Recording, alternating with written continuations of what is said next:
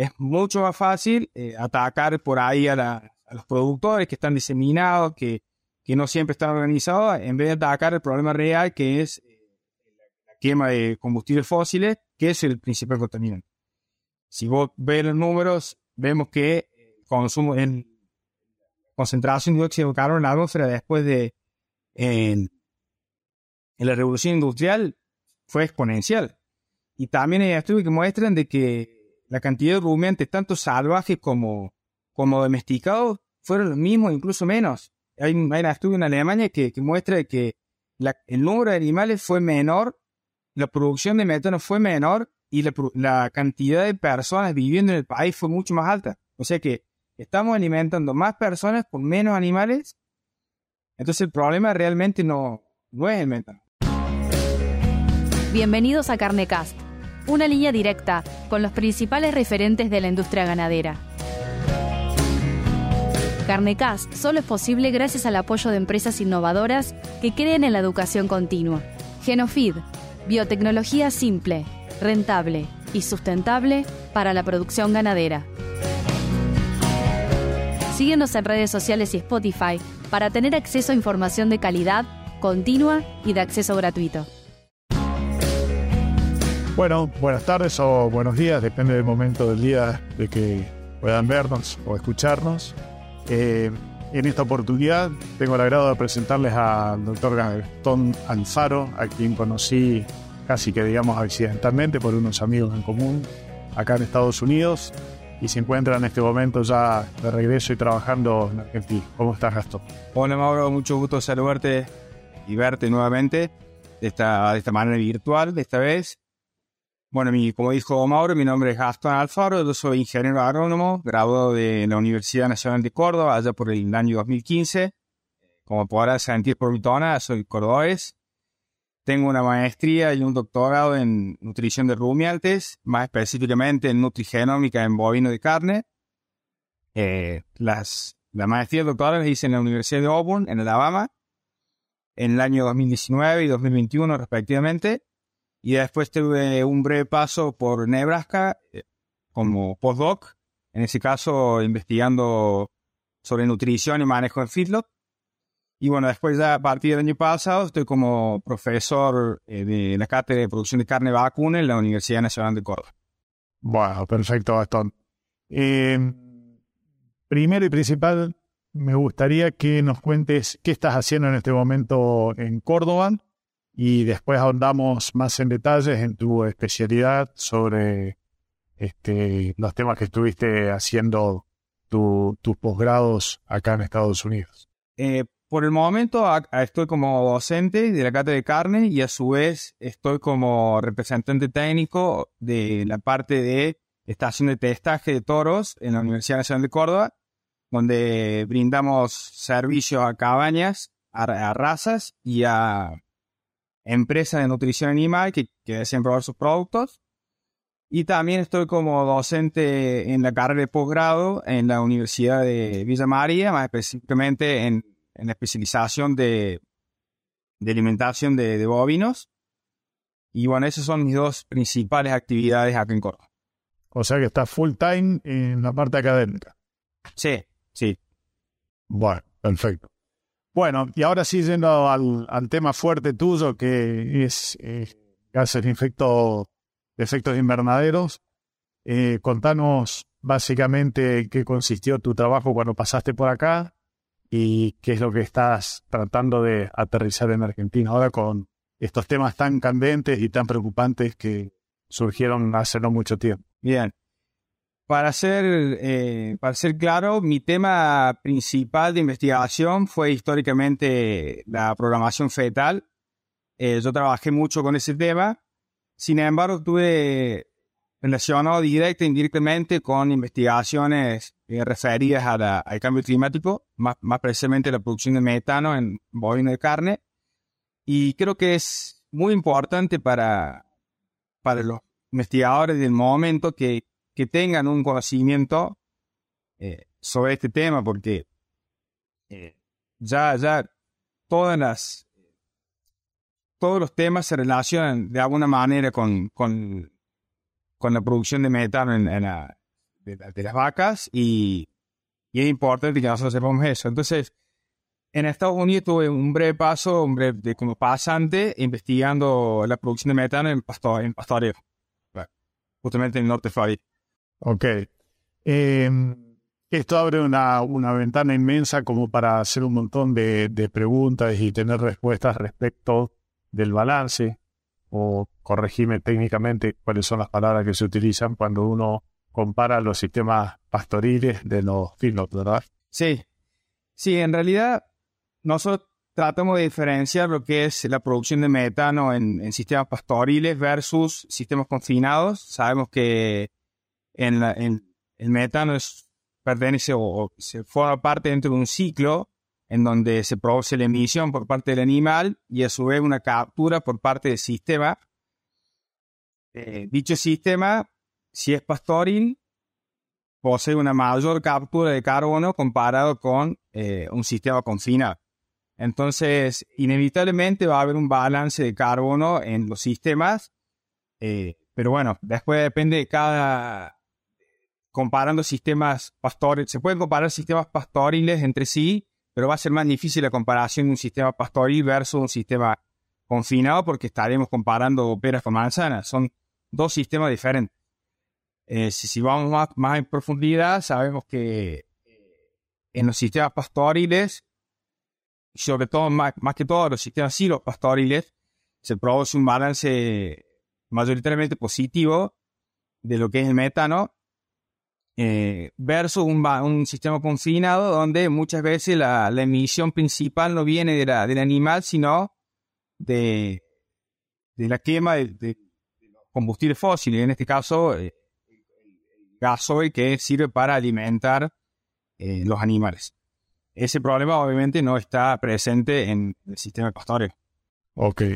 Gastón, ¿cómo fue la, no sé si hubo transición o cómo fue la, el contraste más bien de lo que veías que la gente manejaba acá en cuanto a conocimiento y preocupación por ese tema respecto de cuando llegaste a Argentina y empezaste a dedicarte a, de nuevo a la docencia.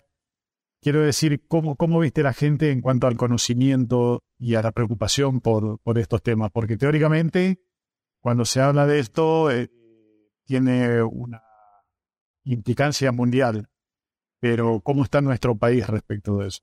Bueno, creo que en hora de la comparación eh, es, muy importante situarse en la situación económica del país y educacional del país, ¿no? Eh, Estados Unidos tiene una educación mucho más grande en términos de, de, productividad académica, si se quiere, que no quiere decir que sea mejor, sino que es en algunos casos más avanzada debido a la, a la utilización de la tecnología y los materiales que ellos disponen. Eh, también hay una, fuerte presión de, los medios de comunicación eh, en Estados Unidos que, yo veo que eso afecta a la población en general allá, cuando yo digo allá en Estados Unidos, que yo lo veo acá en, Argentina. Eh, muchas veces intuyo que ese tipo de problemática de cambio climático se, se vino tratando como un problema del primer mundo, en donde, donde los países desarrollados tenían la, vanguardia de combatir ese cambio, ese cambio climático a través de eh, las tecnologías utilizadas en las diferentes industrias, en este caso la, la producción ganadera, pero acá en Argentina eh, venimos, si se quiere, un paso detrás en cuanto a esas estrategias de mitigación de vuelta, no quiere decir que nosotros seamos más eh, lentos en adoptar tecnologías en este aspecto, pero sí es importante aclarar de que existe una limitante científico-técnica, si se quiere, eh, con respecto a Estados Unidos. Yo sí creo que particularmente en, Argentina, no sé en el resto de Latinoamérica, que Argentina es un país eh, bastante carnívoro, eh, el tema este lo toma, lo, lo, toca medio de lejos, porque me acuerdo de las clases de, economía cuando había los bienes elásticos los bienes inelásticos. El bien inelástico es indistintamente el, precio que toma el producto, el consumo no varía, ¿no? Es el caso más, más claro de la sal. Yo creo que culturalmente la carne en Argentina tiende a tener esa, esa, esa tendencia inelástica, si bien lógicamente sabemos que que el consumo ha bajado bastante en los últimos años en Argentina, pero va a costar más el dejar de lado el consumo de carne vacuna. Eso hablando de la parte eh, de, la población en general. Ok. Sí, eh, pero también hay una realidad, no podemos estar fuera de, del, globo terráqueo y, si hay una tendencia que es mundial, directo o indirectamente nos, nos va a afectar, ¿verdad? Por eso, sobre todo, si estamos pensando como país en poder exportar o seguir exportando o aumentar nuestras exportaciones, seguramente, no sé cómo lo ves vos, pero creo que este va a ser un tema a tener muy en cuenta. Sí, lógicamente. Eh, el cambio climático llegó para quedarse, es un tema que, no se puede negar. el error muchas veces está en, la, en el diagnóstico de qué es lo que causa el cambio climático, pero no podemos negar el efecto de eso, ¿no? Eh, uno de esos efectos es eh, el aumento de temperatura en algunas regiones, la disminución de la temperatura en otras regiones, pero también sabemos de que eh, en el 80%, el 80% de, los, de, lo, de la ganadería de carne está situada en los trópicos y en los subtrópicos en el mundo, ¿no? Y Argentina cada vez tiende a producir carne en la región subtropical del país por, lógicas causas del aumento de la barrera agrícola. Eso va a cambiar muchas cosas a lo que nosotros estuvimos acostumbrados, ¿sí? Por una de ellas es qué animales usamos y eso va a impactar muchísimo en los mercados, a quién le vendemos, a quién le dejamos de vender. Entonces, eh, el cambio climático va a afectar la ganadería y, y es muy importante que tanto los técnicos como los productores sepan de qué se va a llegar. Eso, esa tendencia llegó para quedarse, sumado a que hay cada vez más gente en el planeta, por ende el consumo per cápita va, si se mantiene la producción, va a tender a ser menor. Entonces, hay muchas variables que articulan la, la situación ganadera en contexto con el cambio climático. Por ahí caerle a un solo, a un solo, a un solo eslabón de productivo es tampoco no miro toda la película, ¿no? Sí, seguro, seguro. Bueno, amén de eso, eh, ¿cuáles son las novedades desde el punto de vista técnico o las estrategias que hay que empezar a tener en cuenta como para atender esta situación? Antes de, pasar a la estrategia de mitigación, eh, me gustaría aclarar de que eliminar, la eliminación del metano es técnicamente imposible. El metano es necesario para el, el funcionamiento del rumen eh, lo que sí se hace, y eso es eh, a donde entra la parte técnica, es eh, buscar mitigar lo más posible la producción del metano. El metano se produce, como digo, naturalmente en el rumen por la formación de ácidos grasos volátiles y, nosotros vamos a tratar de, disminuirlo. Una de ellas es la, la estrategia alimenticia, que es a través de aditivos. Principalmente lo que se están usando son algas rojas que, tiene un compuesto que se llama bromoformo, que inhibe la síntesis del metano. Este bromoformo actúa en conjunto con, la cobalamina, que la cobalamina la conocida como la vitamina B12. Y esto se está empezando a probar con buenos resultados, no afecta la performance animal. Eh, incluso en algunos casos hay estudios que muestran que ha aumentado un poco la, eh, la performance animal en términos de ganancia de peso, de peso final.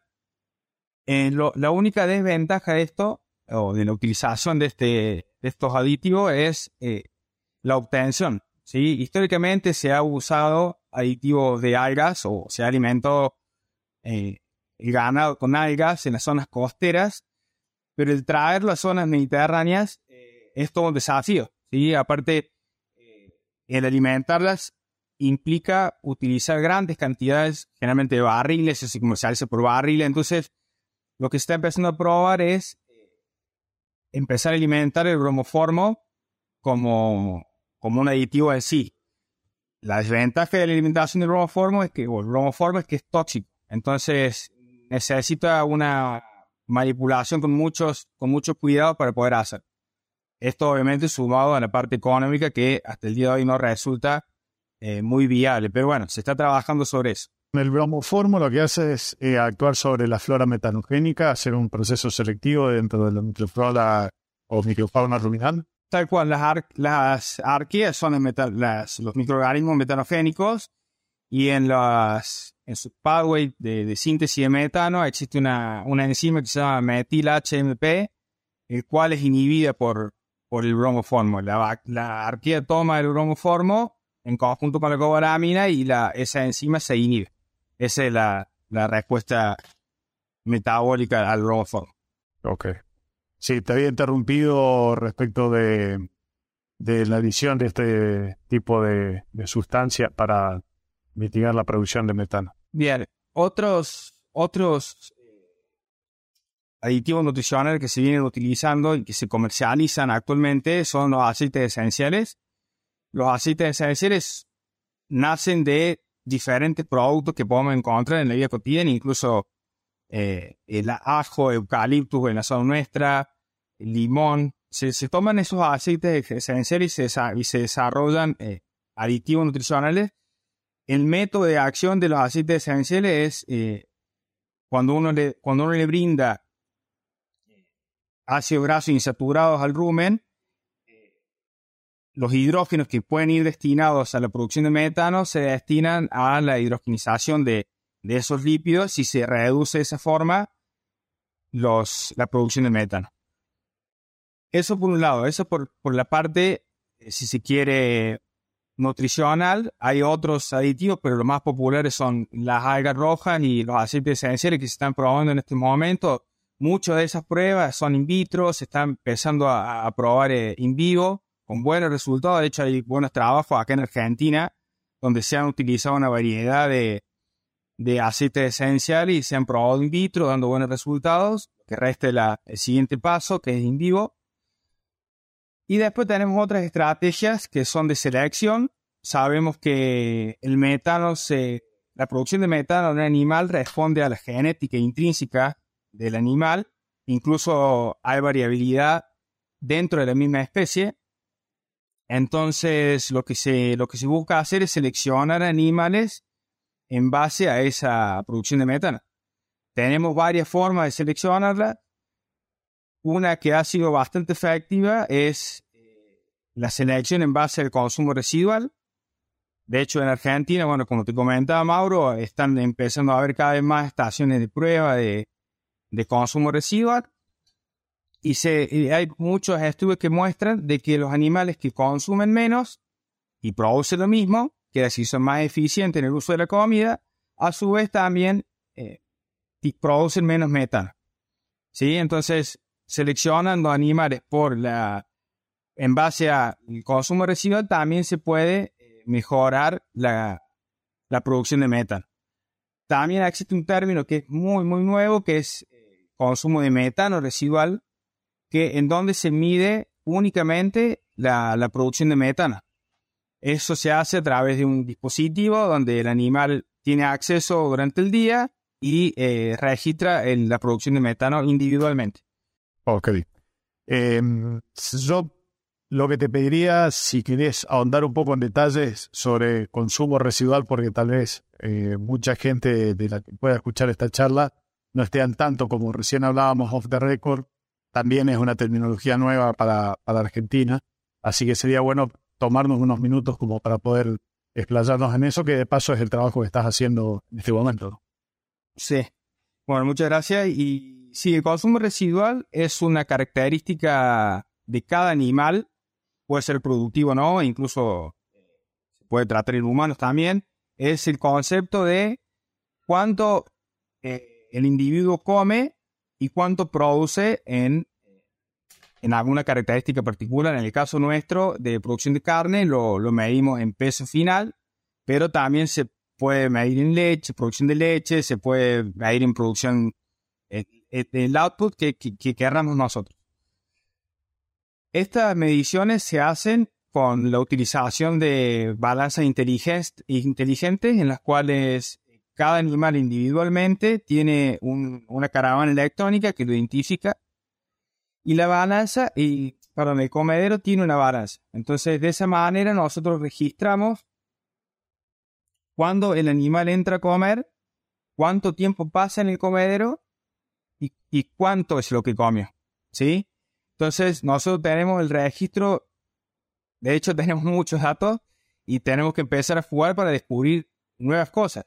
La más importante es esto que digo que es el consumo residual. Nosotros buscamos hacer una regresión lineal en el cual eh, sabemos el peso metabólico del animal y sabemos que en, en base a su peso, cuánto, por fórmula, cuánto comería y después tenemos el resultado actual, que nosotros sabemos que, por ejemplo, un animal de 450 kilos debería comer X cantidad. ¿sí?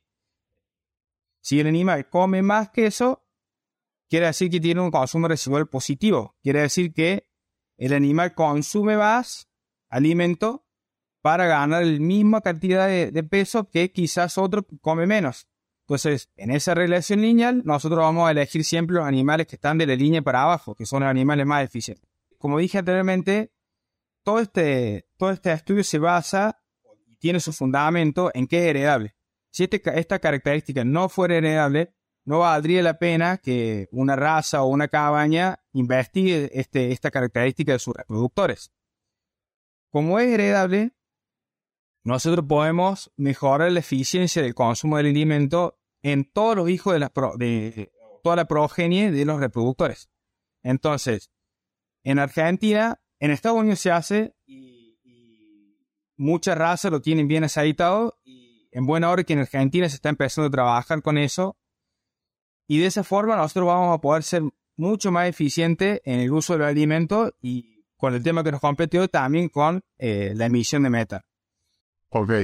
No, lo que quería eh, decir como para dejarlo en claro es que si yo tengo dos animales que ganan un kilo de peso vivo por día y un animal me come, no sé, 8 kilos de alimento y el otro come 6 kilos de alimento, entonces el animal que come menos cantidad de alimento para producir la misma cantidad de kilos que el animal de al lado es más eficiente y su valor de consumo residual va a ser negativo respecto de otro. Claro, exactamente. Digo esto como para que se, entienda cómo interpretar los datos cuando lo vean en un catastro. Claro. Ahora, ¿cómo, cómo eh, atar cabos de lo que ya explicaste, consumo residual con metano?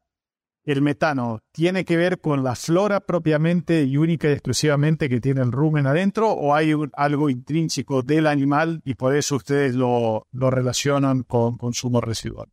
Bien, la, en realidad la, flora ruminal es heredable también. Muchas veces nosotros creímos por muchos años que cada animal, la flora ruminal de, de un animal específico era independiente a sus padres y los estudios de los últimos tiempos, de los últimos años, nos indicaron que no, que esa flora ruminal, características de esa flora ruminal se pueden heredar. Entonces de ahí nace la heredabilidad en la característica del metano. ¿Sí? El, metano es producido exclusivamente por eh, la flora ruminal en el proceso digestivo de la fibra eh, y responde solamente a eso. Ok. Eh, pregunta simple, pero que a veces eh, puede ser que mucha gente la comparta conmigo porque no lo tienen claro. Se puede entender que el metano sea un subproducto de la digestión, ¿verdad? Claro. Sí, tal cual. Ok. Entonces, en, ese, en todo ese proceso de digestión que se hace para que el animal tome nutrientes del alimento y los transforme en tejidos propios, cuanto menos subproductos tiene, quiere decir que más, más eh, fehacientemente utilizó ese alimento para producir tejidos. Claro. No sé si me explico con, mi pregunta. Sí, en realidad la, producción de metano, en la, en la, producción de metano se origina para, eh, se llama tomador de hidrógeno. Nosotros no queremos que el rumen adquiera mucho, mucho hidrógeno porque bajaría su pH y sería acidótico y causaría problemas. Entonces, en ese sentido, el metano, desde el punto de vista nutricional, es nuestro salvador porque nos, nos toma ese hidrógeno que si no lo tomara quedaría dando vuelta en el rumen y nos produciría ácidos. El punto es que, por eso dije anteriormente que la eliminación del metano completamente es, imposible porque ese hidrógeno tiene que ser tomado por las, bacterias metanogénicas. Eh, pero bueno, respecto a la otra parte también de que nosotros buscamos, buscamos bajar a la producción de metano. Ok. Em, pregunta práctica. dietas metanogénicas. ¿Qué tipo de, ingredientes de la dieta producen o tienden a hacer producir más metano? Bien, muy buena pregunta. puede ser que esté equivocado, eh, para serte honesto, pero tengo entendido que mientras más, eh, mientras más forraje yo incluya en la dieta, eh, va a producir más metano por la producción del ácido acético, el cual tiene, tiene dos carbonos, eh, comparado con una dieta rica en grano que tenga más propionato, el cual no produce los mismos carbonos, no, no produce la misma cantidad de dióxido de, carbono, perdón, dióxido de carbono en su proceso. Entonces, si yo produzco más dióxido de carbono, es un punto que no sé si lo dijimos anteriormente, pero lo repito si hace falta. Eh, el metano se produce cuando eh, existe un dióxido de carbono y un hidrógeno. ¿Sí? Entonces esa, esa arquea metanogénica va a buscar eh, hidrolizar ese carbono, ese dióxido de carbono produciendo el metano.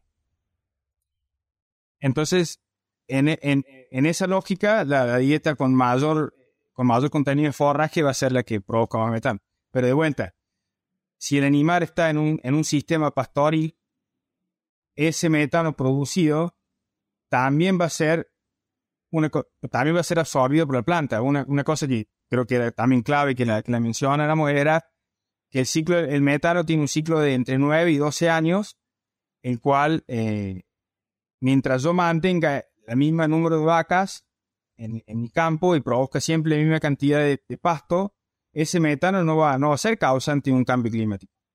Y en eso creo que hay que hacer énfasis cuando, cuando hablamos de qué significa el cambio climático. Si yo mantengo mi, mi, producción forrajera y mi número de animales, inclusive la tendencia en el mundo es que cada vez haya menos animales. Por ende, va a haber cada vez menos producción de metano eh, en los rodeos. Si yo mantengo mi producción, eso se convierte en un ciclo y ya deja de ser un contaminante. Ese es el punto clave cuando nosotros tratamos de comparar cuáles son los gases de efecto invernadero por ejemplo, el dióxido de carbono se origina en, la combustión de, eh, de combustible, de, petróleo, de nafta, de gasoil. ¿Qué pasa? Cuando ese, ese combustible se, es quemado, no tiene ningún agente secuestrante. ¿Sí? Y ahí está el punto clave. Cuando, es, cuando ese auto, esa fábrica emite dióxido de carbono, tenemos que utilizar los, en los océanos, tenemos que utilizar los sistemas silvopastoriles para capturar ese carbono que produjo ese auto.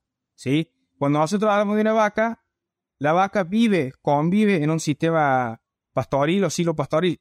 Entonces la vaca misma está envuelta en un, en un ambiente en el cual existen agentes que capturantes de carbono.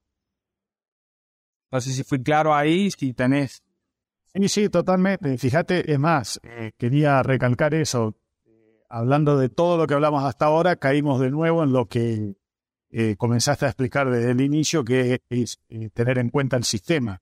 Porque estuvimos hablando del animal, estuvimos hablando de la flora ruminal, estuvimos hablando del alimento, estuvimos hablando de alimentos que son más metanogénicos que otros, de, hablamos de la parte genética cuando tocamos el tema de consumo residual y hablamos de en qué eh, circunstancia encontramos a ese animal produciendo metano, si es sobre una pastura o es confinado, porque todo tiene que ver con todo.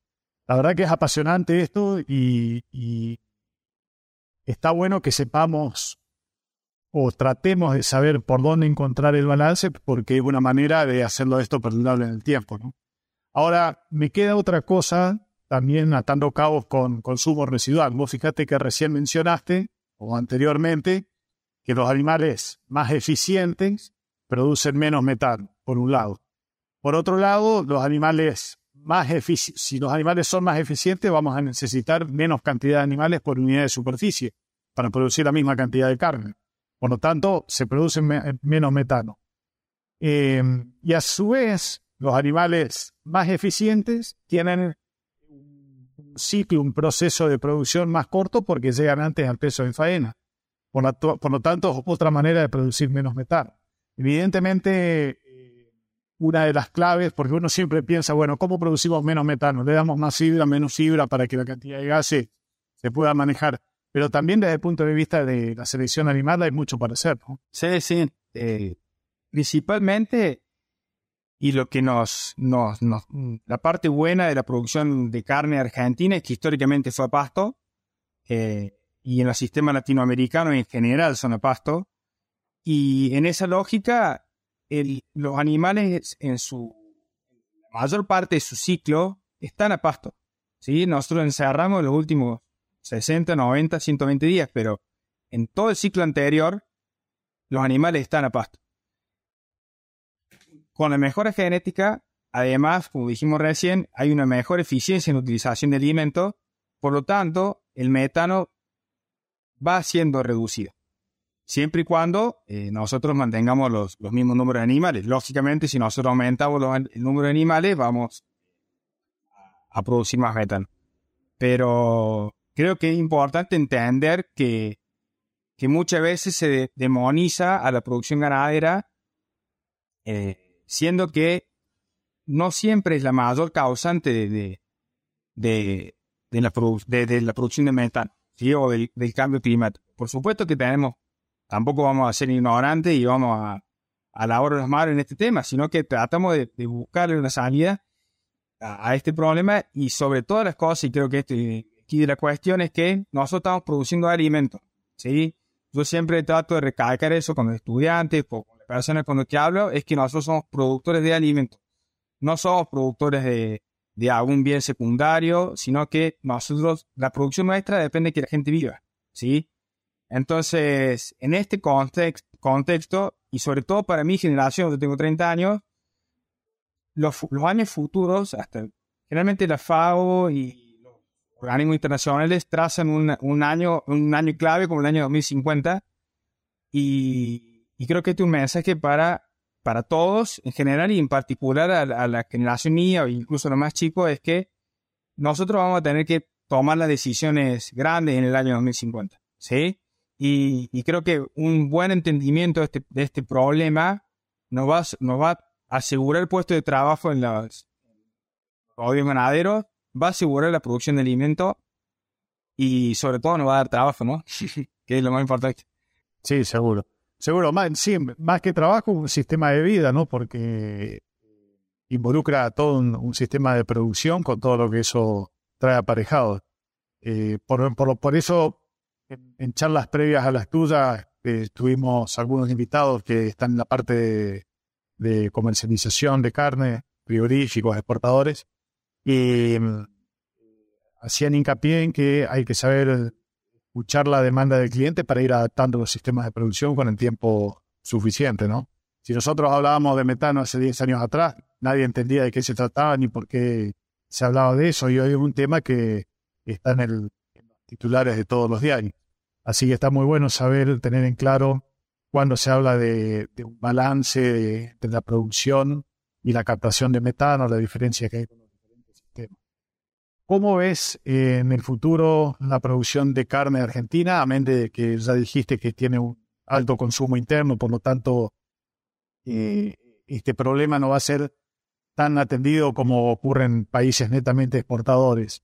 Pero ¿crees que las nuevas generaciones eh, van a demandar de que la carne venga con una etiqueta marcada verde o algo por el estilo para decir baja producción de metano o algo que la diferencia de los sistemas tradicionales? Eh, sí, yo creo que eso va a estar de por sí eh, instalado en, cualquier producción de alimento. Eh, de hecho, justamente hoy leía que ya existen trazabilidad en la soja, si fueron en, en campos forestales o no, y eso lógicamente va a tener también o va a estar presente en la producción de alimentos en general cárnicos y en particular producción de en carne vacuna. Lo que sí creo también es que nosotros vamos a, saber ajustarnos a eso. Generalmente el argentino tiene cintura y, busca la forma de hacer sus, sus sistemas más, más eficientes en lo, que, en lo que signifique, sea económico, sea ambiental, sea productivo. Yo lo que veo es que, en, por lo menos en las generaciones más jóvenes, se busca más el conocimiento de qué se está comiendo. Eso creo que es una tendencia mundial. Se busca la trazabilidad de los alimentos.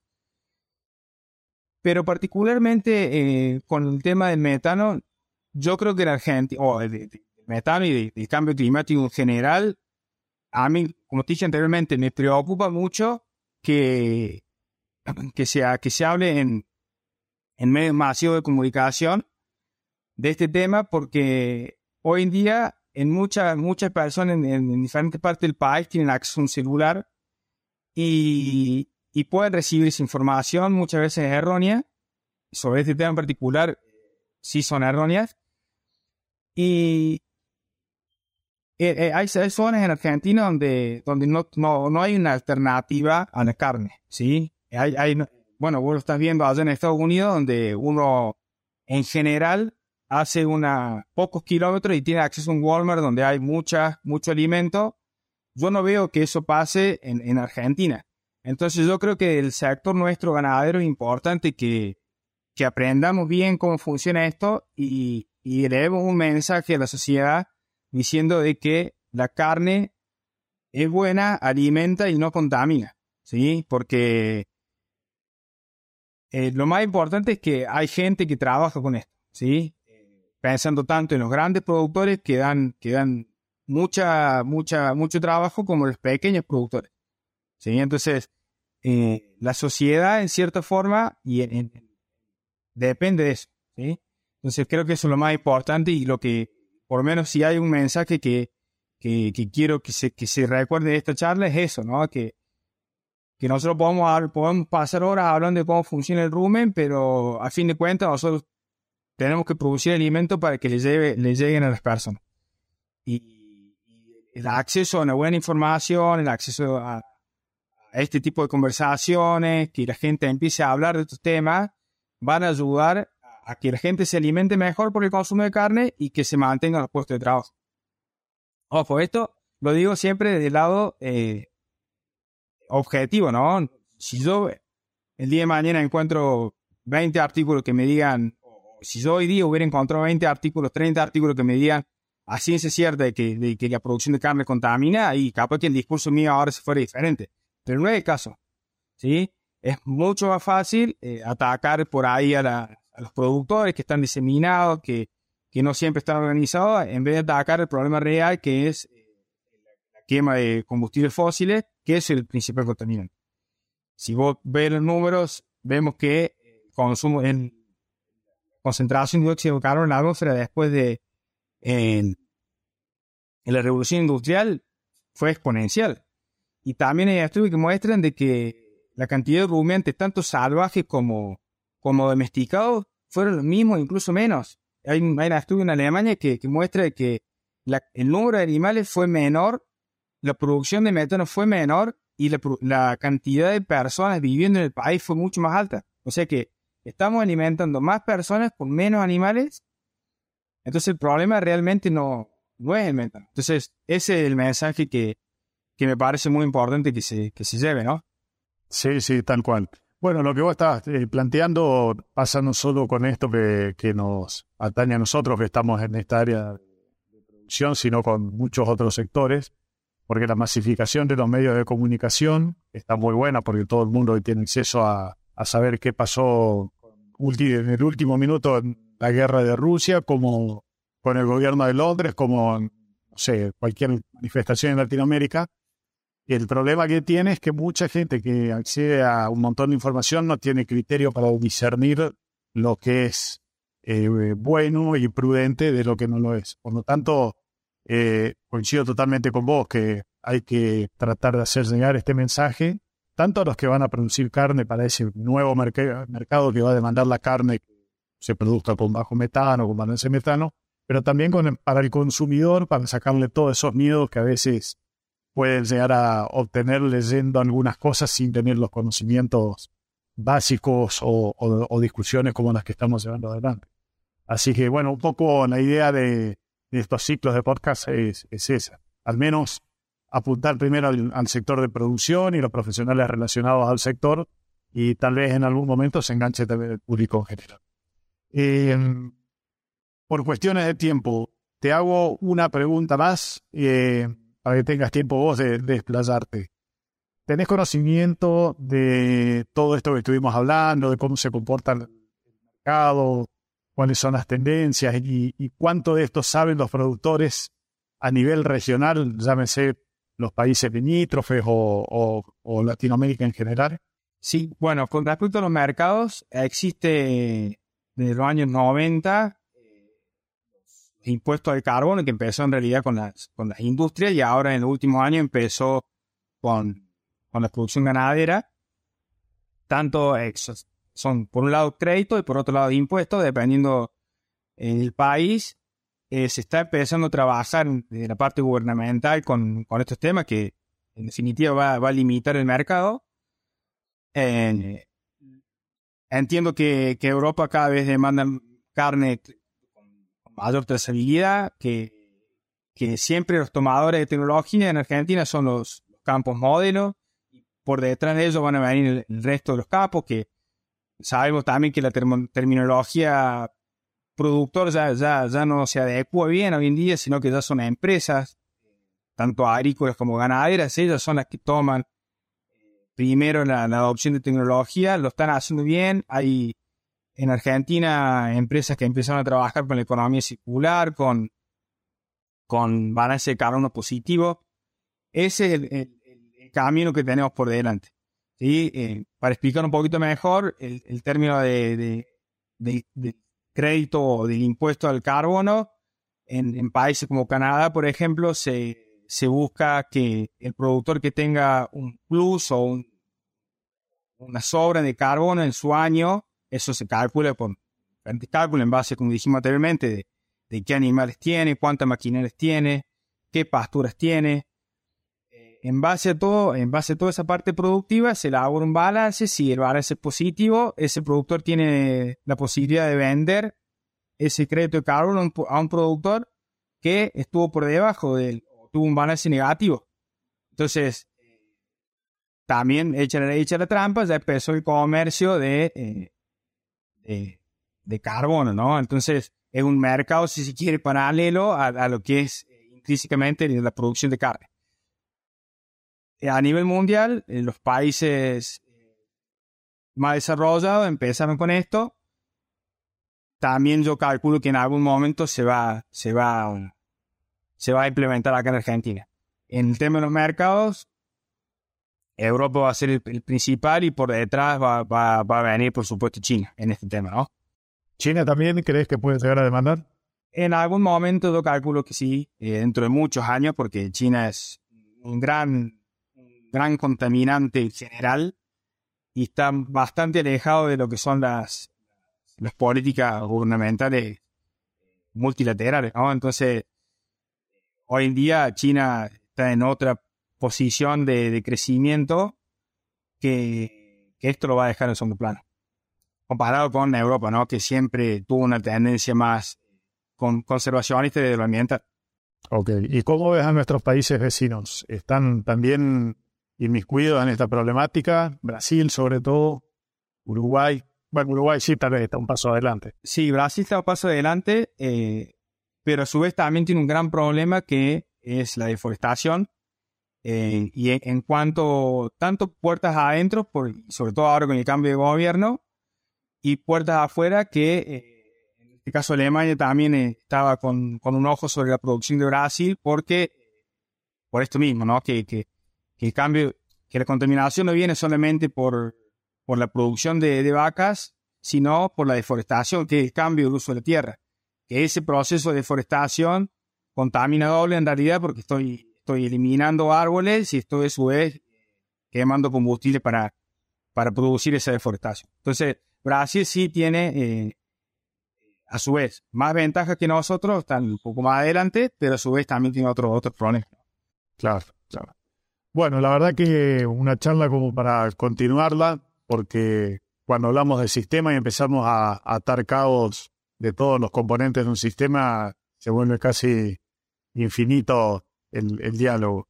Pero ya con esto creo que nos llevamos una idea bastante general, de al menos los que no conocemos eh, mucho del tema, de qué quiere decir dieta metanogénica, qué quiere decir balance de metano.